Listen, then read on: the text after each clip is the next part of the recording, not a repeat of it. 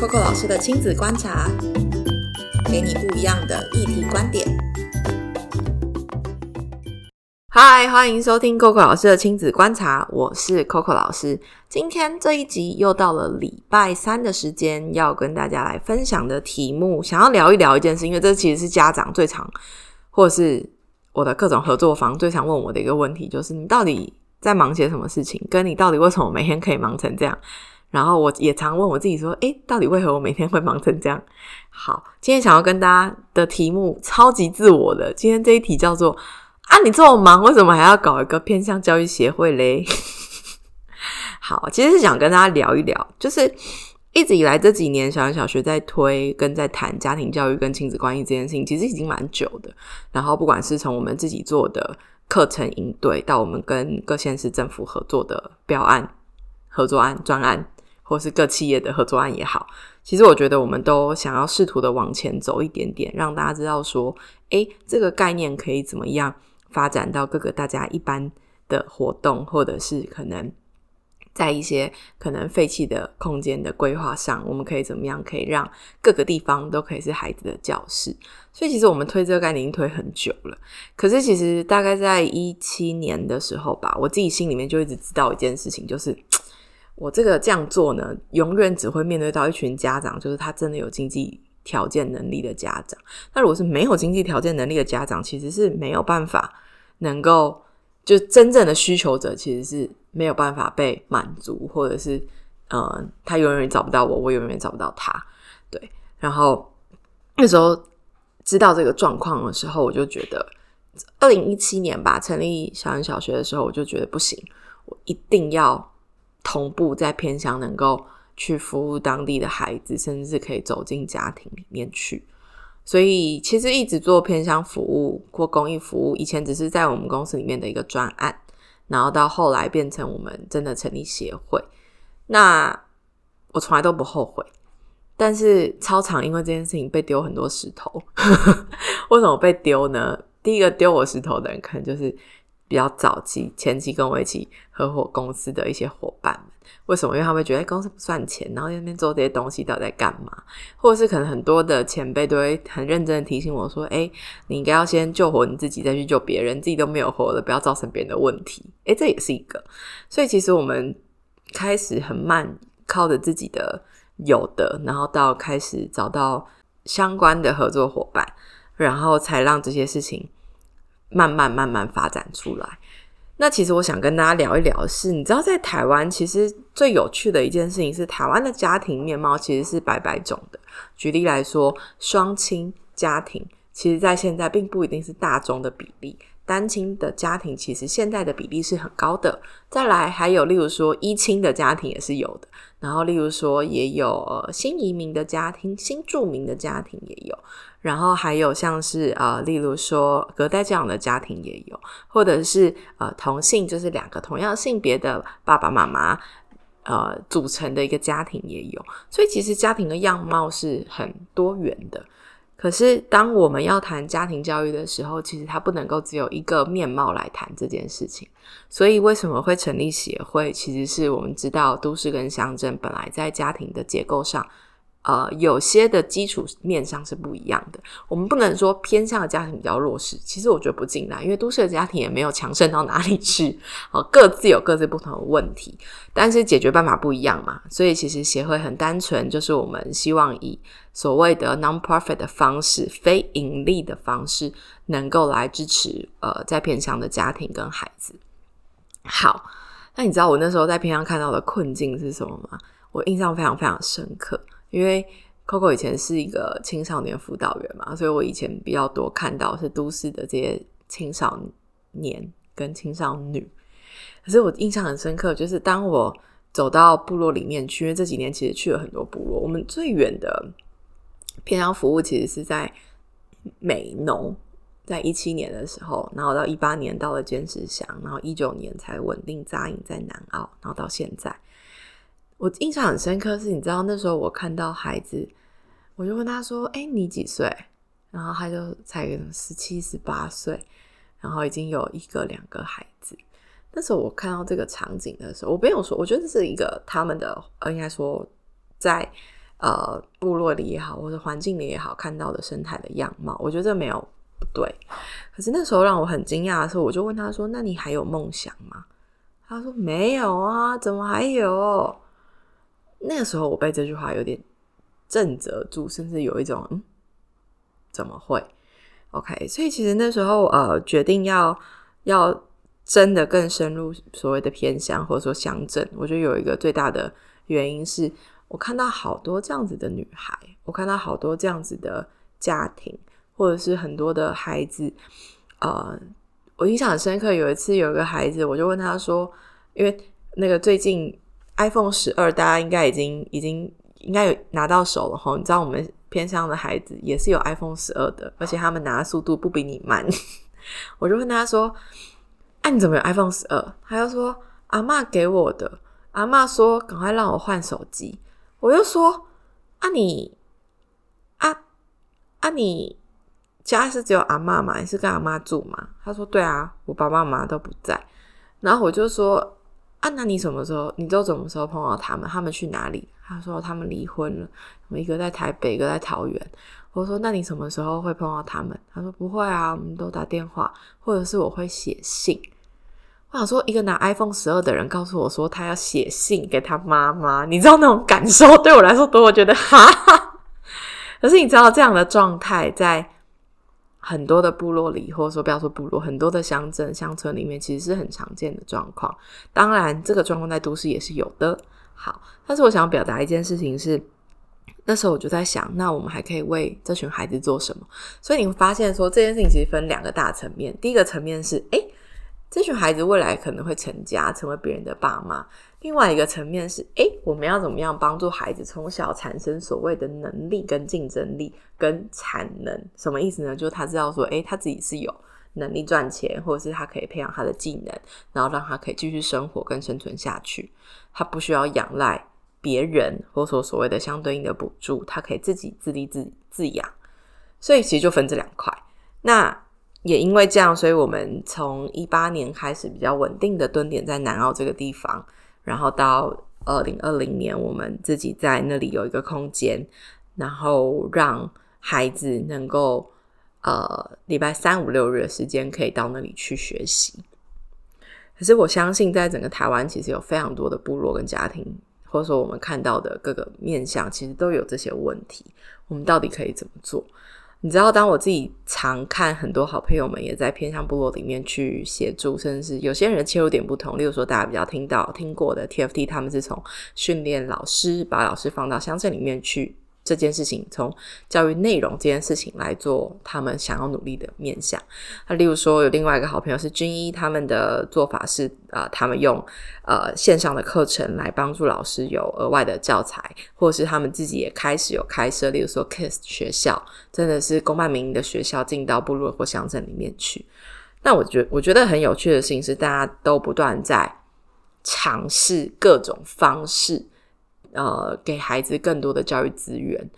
但老实说，就我自己，我这是当然我自己的观点，我并不觉得他们真的有缺少很多的教育资源。坦白讲，但是我觉得印象很深刻是有一次我去台东跟一个校长在聊天的时候，我那时候问他问题还蛮直白的，我说：“校长问你哦，如果……”学校里面都是小校，平均不到三十到四十个人，一个老师可能有时候一个班级可能只有三四个学生。为什么小朋友的国字跟注音还是写，还是到了高年级还是没有办法，然后成绩还是没有很好，不合理啊！如果师生比已经是一比二的话，为什么还有这个问题？然后我记得那时候校长跟我讲一句很有趣的话，他就说：“扣，你知道吗？他们来学校以前，他们可能基础知识是不够的。”我说什么叫基础知识？他说可能在家里没有人跟他互动，所以他听到的话可能就是嗯好哦好哦，所以他的语言表达跟他的五感的发展是很慢的。所以当他没有那么多刺激的时候，他一进到学校的时候，其实他需要学习的面向是更广阔的，所以相对应会影响到他所谓的学习。然后我就发现，其实他讲的好像也没错。当然，那时候我就问校长说：“那你觉得该怎么办？”他要说：“如果可以让孩子及早就学，也就是幼儿园能够招收更小年纪的孩子是最好的。”那时候是我听到这样的说法，然后，当我回过头来想这件事情的时候，我就会觉得，哇，那其实乡镇所谓偏向，或者是乡镇的小学，或者是像我们这种非盈利的单位跟学校之间很重要，因为我们等于是孩子第二个家，或者是孩子第二个支持他的系统跟团队。那我有一个好朋友在花莲，他叫胡教练，我们都叫他胡教练。他就是很典型的案例，因为他自己是打棒球，他也很喜欢棒球，推广棒球，所以他就在花莲弄了一个呃，应该说他跟花莲的小学合作，然后开始找专业的教练去学校里面当棒球教练，然后透过打棒球这件事情，把例如说家长不在的家庭的孩子。或者是部落里的孩子，就找进去棒球队里面练球。第一，他们都很想成为棒球明星；第二，透过练球教他们品格，教他们技能。不管以后他要不要往这条路走，至少他在棒球队这个时间里面，他会有好的学业，因为他必须要成绩到一个阶段，他才能够继续打棒球。然后有第二个类家长的角色，能够管教他，或者是很实际的能够陪伴他，然后有地方让他吃饭。所以其实他们都在满足的是孩子很基础的啊身体、心理或者是学业的各个面向的需求。所以你会发现一件很有趣的事情是，台湾非常需要这样子的所谓的非盈利的团队以及学校的团队一起来合力协作。可是你会发现治标不治本，那个本是什么？本质我还是想要讨论回家庭。我常常在想，如果现阶段我们可以帮助这个孩子现在就找到一个新的价值，他能不能够不要重蹈覆辙？他能不能够有自己新的选择？他能不能够重新看见自己有什么，而他就可以走出一条新的路？所以很多人问我说：“Coco，你到底为什么要这么忙？”我觉得不是忙的问题，就是有一种啊，你就是看到这个问题了，所以你就要想，你就想去。解也不能说解决，我不觉得我们在解决任何一件事。你就想要去看看这件事情，我们能够做到哪里？看看孩子能不能够在这个过程中重新找到自己的价值？看看我们这一伙人当中，是不是我们在帮助孩子的过程中，我们或者说我的团队，或者说我们当地的伙伴们，是不是也能够重新认识自己的价值？